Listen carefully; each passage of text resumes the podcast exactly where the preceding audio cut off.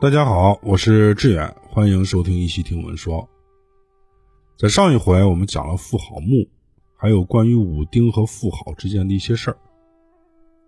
在商朝，残忍的祭祀活动不光在商王的墓葬区，同时也发生在女人身上。有时候啊，我们说这个男人残忍，女人柔弱，这实际上啊，那是观念性的问题。女人呢，一点都不柔弱。只要是整个社会承认女人是强者，那么女人就不可能柔弱。我们现在啊，没有母系氏族社会的资料，但是如果有的话，我相信啊，它和父系氏族是一样的。女人在很长的一个历史时间段，她们非常的强势。整个人类社会的发展进程，它是加速式的。越往古，这个社会演变的速度呢就越慢。所以，母系氏族社会在人类社会中存在的时间应该是最长的。我们再说一下商朝的学校，在文献记录里面，最早的学校是在夏朝，但是呢，这个资料是不可信的，因为夏朝啊。他连一个相对集权的统治机构都没有，它形成学校啊不符合逻辑，而且夏朝它没有文字，它形成学校干什么？如果说夏朝有学校，那么夏朝的学校它就很像一个大象幼儿园。大家对这个词儿可能很陌生，实际上在大象的群体里面，会有一个经验丰富的老象。负责统一教育新生的小象，但是呢，我们绝对不能把大象幼儿园去说成是大象的学校。在生物界啊，传递信息的方式有两种，一种是基因遗传，它不需要后天的学习，所有的生物啊，它天生就会，这是刻在基因里面的东西。比如分裂式遗传。它的基因呢，就是完全复刻的。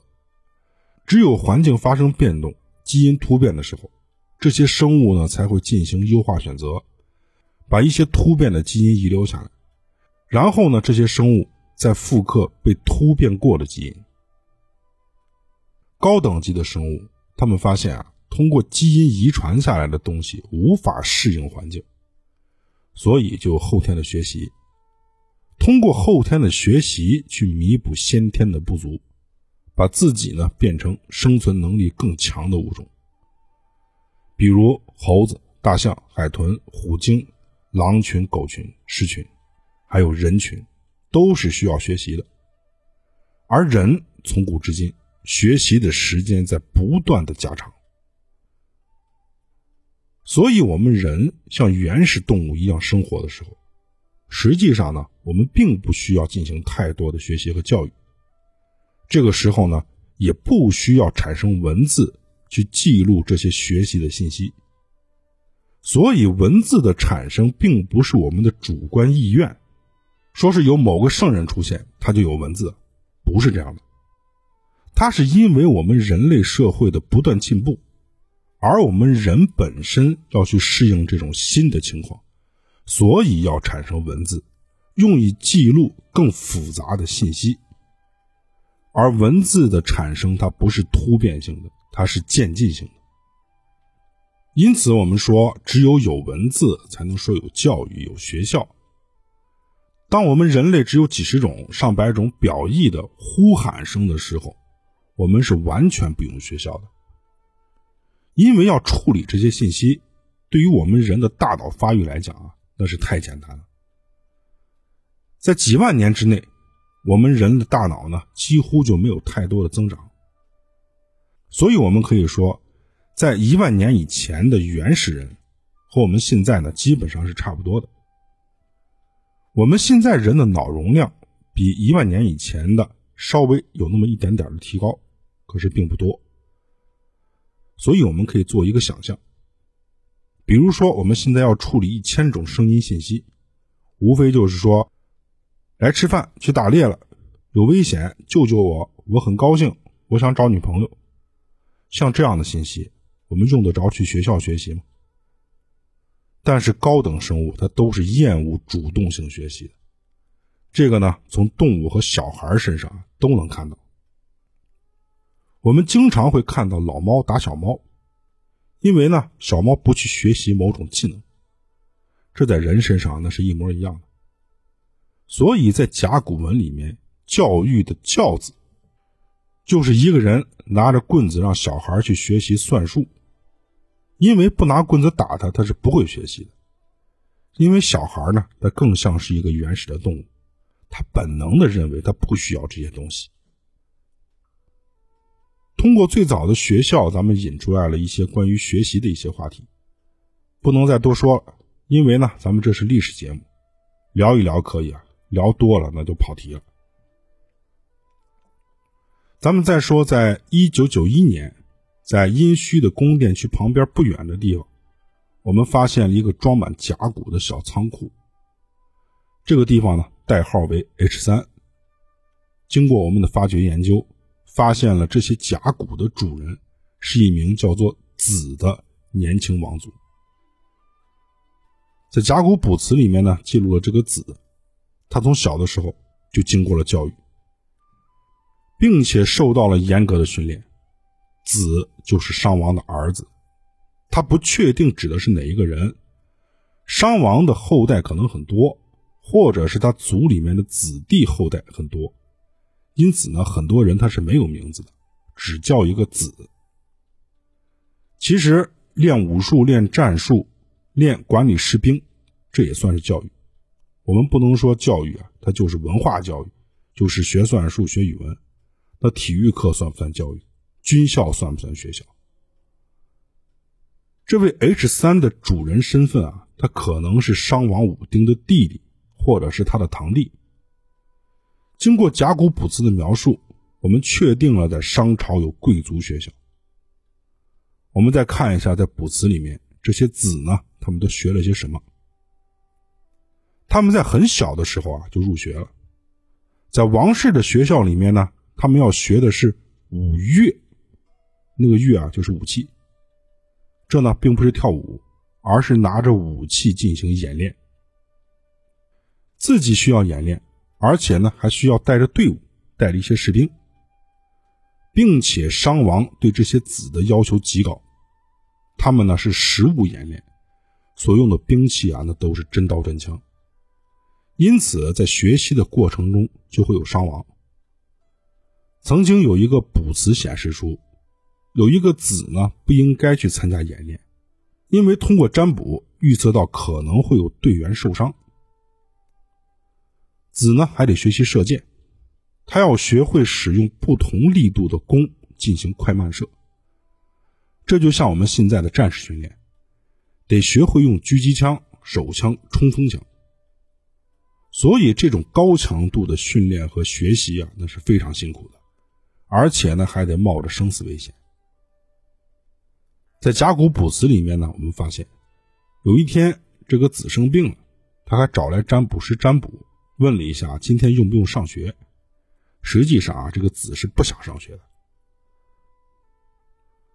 我们再看甲骨文里面这个“学习”的“学”字，它形象的描述出了有两只手放在计数的草棍上面。这个草棍呢，我们叫爻，它的字形呢是两个叉，下面呢是一个房子。有时候这个手的字形呢会被省略掉。直接写成两个叉，底下呢是一个房子，这就代表着学习的场所，里面有数学的学习。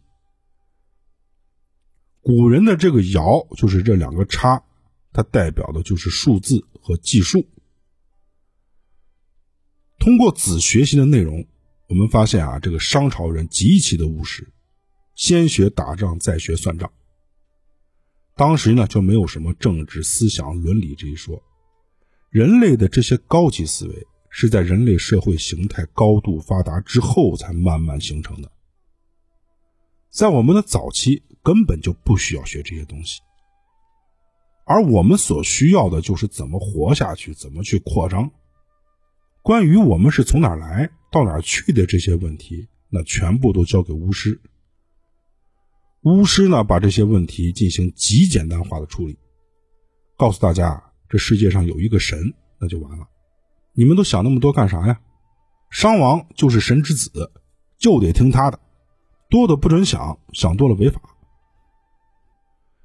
在 H 三甲骨仓库的西北方，发现了大量的刻字甲骨，其中呢，有一片甲骨卜辞非常的重要，上面写的是关于学校的课程安排。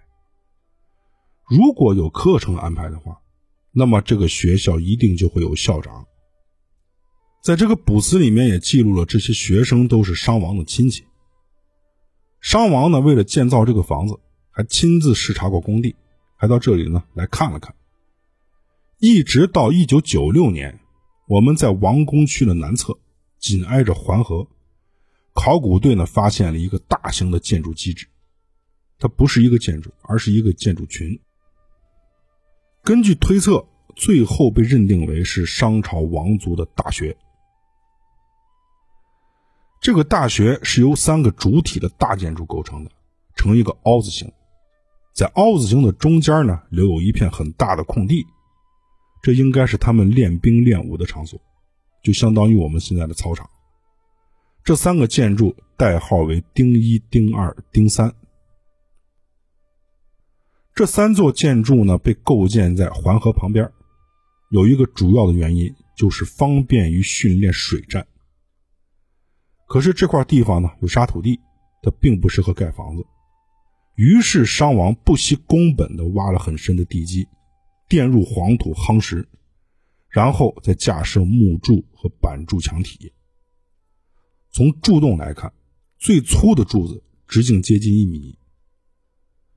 在最北边的丁一，这个建筑呢是主体建筑，在室内出土了一个青铜器，叫铜盒，上面有铭文，叫武父乙，这是武丁给自己的父亲帝乙制作的祭器。通过武丁对学校的建筑投资，还有祭祀器，我们可以判断出武丁非常重视这个贵族学校，他的目标。就是要训练自己的子弟为他出征，在新的地方获得利益。他们呢还得学会经商挣钱。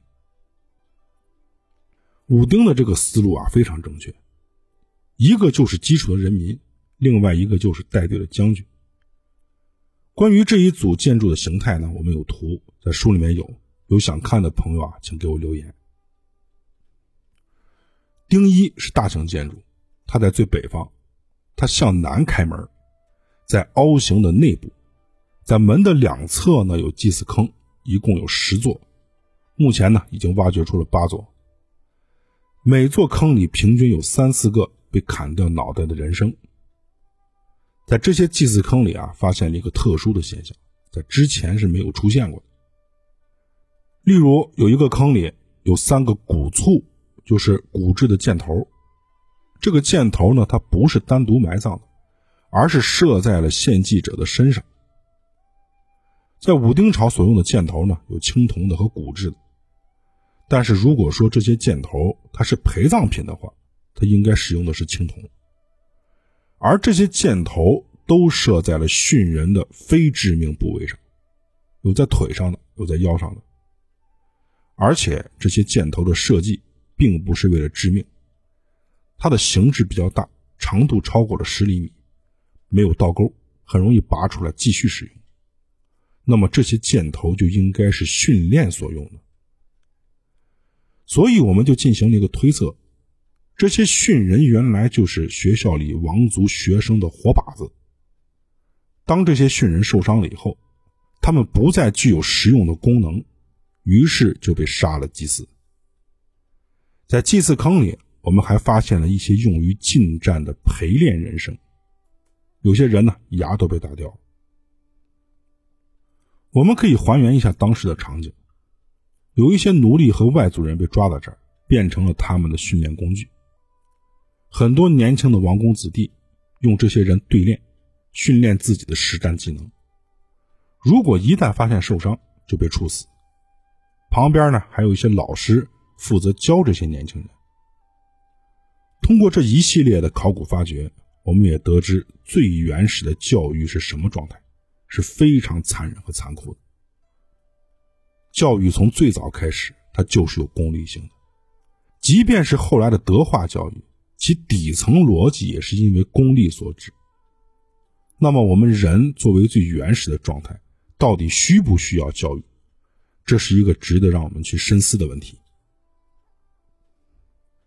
到这里呢，我们整部书就讲完了。这个时间跨度很长，从原始神话一直到商朝最后一个君主帝辛被消灭。咱们不像其他资料，最后呢都要来个大总结。第一，我觉得没有必要；第二，我也没有这种能力。因为历史啊，它是一个非常复杂的东西，我们必须要慢慢的在过程中去理解、去吃透历史，从中不断的进行反思。而所谓的总结，也只能是阶段性的总结。大家呢都希望用最简单的方式去获得定义和结论式的概念。抱有这种想法的人，他们不可能去完整的学习一个庞大的知识系统，因为他们所得到的知识都是片段性的和结论性的东西。这样呢，貌似是很省事但是这样是错的。能坚持听到最后一集的朋友啊，我想也不需要我去总结了。我们所接受的这些信息，它本来就是多元性的、多层性的，有些东西啊，它不分对错，因此每一个听众都会产生自己的看法。我们也恰巧在新年的最后几天呢，完成了这个作品，这也能让志远啊松一口气儿，轻松的过个年。咱们下一个专辑不是正经的历史。是一段神话故事，它是衔接商周之间的《封神演义》。咱们绝大多数的听众啊，应该是看电视剧了解了这一段神怪故事，可能没有几个人看过书。所以，我想把原著经过我们简单的口语化加工，跟大家读一下。通过对《封神演义》的解读，我们可以了解明朝人是怎么看待商周大战的。我们的新栏目呢，叫《商周之战：封神演义》，欢迎大家继续关注。最后，志远祝大家新春愉快，身体健康，家庭和睦。我们农历癸卯年再见。